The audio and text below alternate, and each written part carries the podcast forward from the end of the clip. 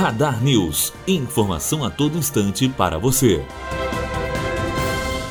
Operação é deflagrada na manhã desta quinta-feira na zona oeste do Rio de Janeiro. O Comando Conjunto da Intervenção deflagra na manhã desta quinta-feira, dia 7, a operação em seis comunidades de Jacarepaguá, zona oeste do Rio. A autoestrada Grajaú-Jacarepaguá foi interditada nos dois sentidos por volta das 6 da manhã. A via liga as zonas norte e oeste da cidade. De acordo com o Gabinete de Intervenção Federal, essa é uma das maiores operações do Comando Conjunto e deve ter duração um pouco maior que as demais. Matheus Azevedo, aluno do primeiro ano de jornalismo, direto para a Rádio Unifoa, formando para a vida.